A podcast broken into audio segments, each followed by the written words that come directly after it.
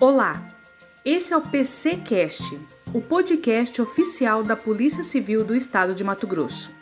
A história que iremos ouvir hoje, no quadro Vida de Policial, é extremamente emocionante. Muitas vezes, alguns policiais, no exercício da sua profissão, encontram ocorrências que exigem serenidade na sua conduta.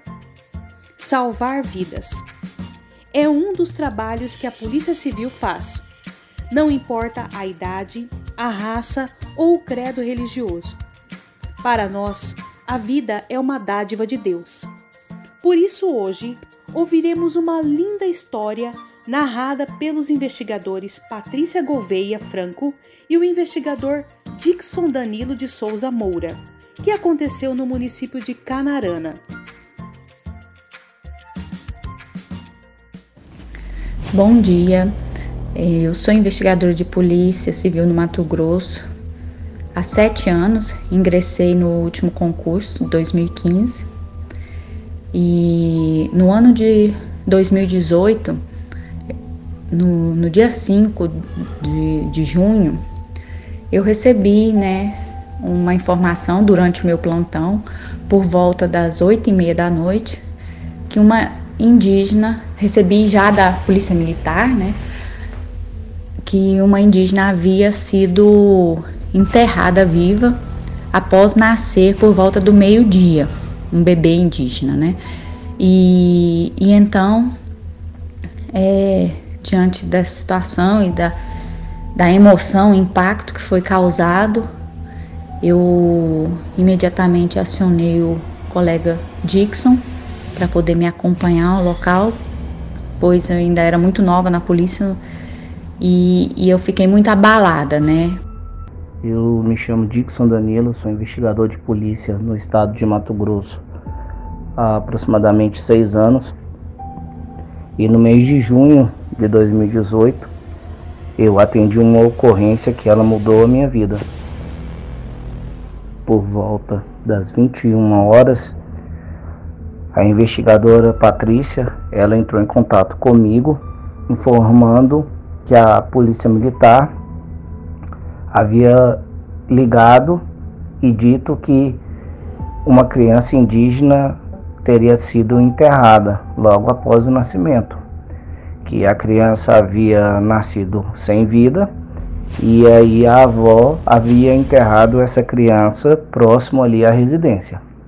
Eu só imaginava encontrar um, um, um corpo já em putrefação, né? Então o delegado estava de plantão, que era o Dr. Dewell, titular da delegacia, e acionamos a, a polícia técnico-científica. Na ocasião, a, a perícia falou que não deslocaria até nós cavarmos e localizar o corpo. Chegando no local, nós encontramos a polícia militar e aí eles nos informaram onde estava ali próximo o corpo, enterrado bem próximo à casa. Chegando lá, eu conversei com algumas pessoas que estavam no local, alguns indígenas, e eles informaram para mim que a criança havia nascido por volta do horário do almoço, entre meio-dia e duas horas da tarde, não souberam falar com precisão o horário, e que a criança havia nascido sem vida, e por isso eles a enterraram ali. Diante desse fato, é, eu fui o primeiro a, a ajoelhar ali no, no local onde havia sido enterrada a criança. E com as minhas mãos eu comecei a puxar a terra, que estava uma terra é, um pouco fofa. E, e assim o, o Dixon né, iniciou é, a retirada da terra. Era um, um buraco, eles nos informou que era aproximadamente 50 centímetros de profundidade. E eu, assim, sempre muito tensa com aquilo, eu falava pro colega, né, que ele, tá, ele se utilizou de, um, de uma enxada para que ele cavasse com muito cuidado para que aquela enxada não, não pegasse no corpo do bebê. Mesmo que inicialmente eu imaginava que a gente fosse encontrar um corpo já em decomposição, mas naquele momento ali eu repetia para ele várias vezes: cuidado, que pode cortar o corpo, né? Como se eu tivesse algum sentimento, não sei, de que é, do que poderia ainda estar por vir.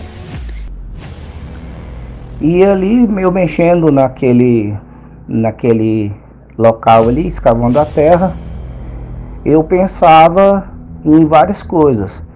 E uma das que me deixou é, bastante emocionado foi recordar que naquele ano a, a minha esposa ela estava grávida e da minha segunda filha. E como pai, para mim, é, era uma, era uma sensação muito estranha é, de desenterrar um corpo de um recém-nascido. Como policial, eu tentei ali manter a melhor forma é, racional possível, mas como pai eu me sentia meio, meio constrangido, meio triste com aquilo. E aí, quando eu comecei a mexer mais no corpo, né, no, no, eu vi o corpinho dela, um pedaço da cabeça e o bracinho, e eu comecei a retirar mais o pano para me poder ver o rosto, ver, ver melhor. Eu ouvi um gemido e aí eu fiquei em silêncio e do, durante um segundo que para mim pareceu muito tempo eu ouvi o segundo gemido. E aí eu falei para os policiais: o neném tá vivo. E diante disso, o Major João Paulo ele já já se ajoelhou do meu lado também. Nós dois ali com com as mãos mesmo começamos a retirar o restante de terra que estava em volta da criança. E foram ali alguns foram ali uns minutos muito tensos porque nós estávamos com medo de puxar com muita força e machucar a criança, mas a todo momento que nós mexíamos, nós ouvíamos o, o, o gemido dela, né? E assim o, o bebê novamente fez um, um som, não era um choro, não era um grito, era um gongunar, não sei explicar muito bem. E assim todos nós ouvimos e, e diante disso eu eu saí correndo, né? E desloquei para o hospital para poder para poder acionar os médicos e preparar o hospital para poder receber aquele bebê.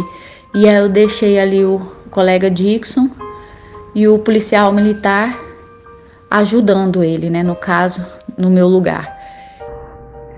É, foi me informado que a, a mãe da, da criança era uma indígena menor e que ela não tinha sido levada ao hospital para poder fazer os procedimentos é, de lavagem, porque ela teve o neném, né? Tem os procedimentos que devem ser feitos e ela não tinha sido levada e ela estava deitada de cama e muito fraca.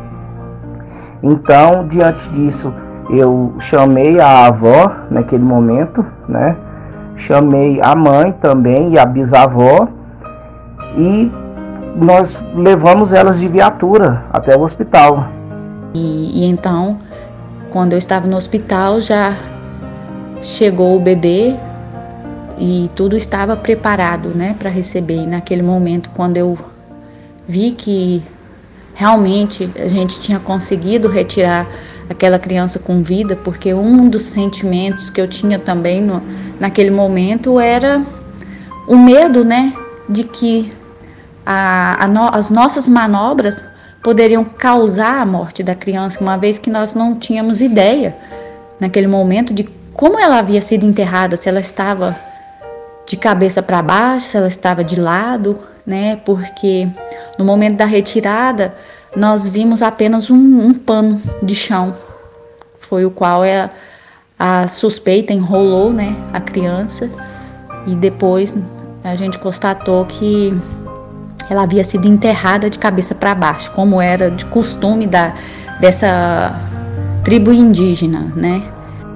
E chegando no hospital, elas foram atendidas, né? É, posteriormente ali, porque o foco da, do hospital inteiro foi mobilizado para que tivesse sido prestado os primeiros socorros àquele recém-nascido. E aí elas foram atendidas depois e durante aquele momento eu andei de um lado para o outro no hospital, observando, e o que me gravou na minha mente foi quando eu cheguei próximo à, à incubadora onde a neném estava, que ela já tinha sido banhada, já estava no cobertor quentinho, é que ela olhou para mim e eu consigo lembrar disso perfeitamente, no momento que ela virou e olhou para mim.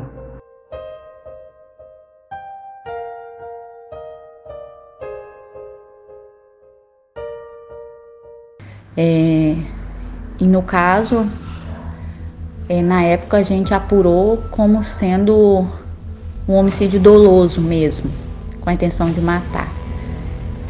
E após isso, eu lembro no hospital que o médico falou que ela tirou um, um raio-x da cabeça que teria um, uma marca na testa, né? Então eles acharam por bem encaminhar também para o Hospital Regional de Água Boa e eles imediatamente encaminharam para para Cuiabá, né, onde ela permaneceu, salvo engano, mais ou menos um mês na UTI e sobreviveu sem nenhuma sequela.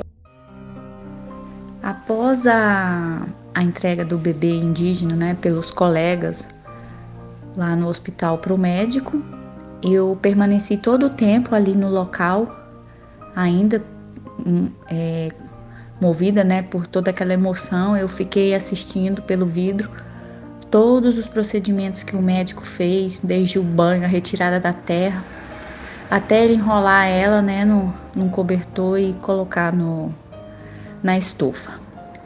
Naquele momento né, que ela colocou ela na estufa e eu vi que tudo tinha dado certo, eu desabei em choro, me emocionei porque até então eu estava em choque.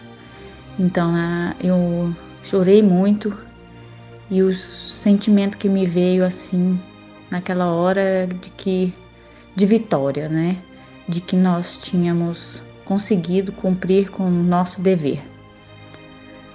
É, e que nós também estávamos diante de um milagre de Deus, uma vez que ela havia sido enterrada por volta do meio-dia e a remoção da terra ocorreu já era umas né? Então foi foi um milagre, foi uma história que eu vou carregar pro resto da minha vida.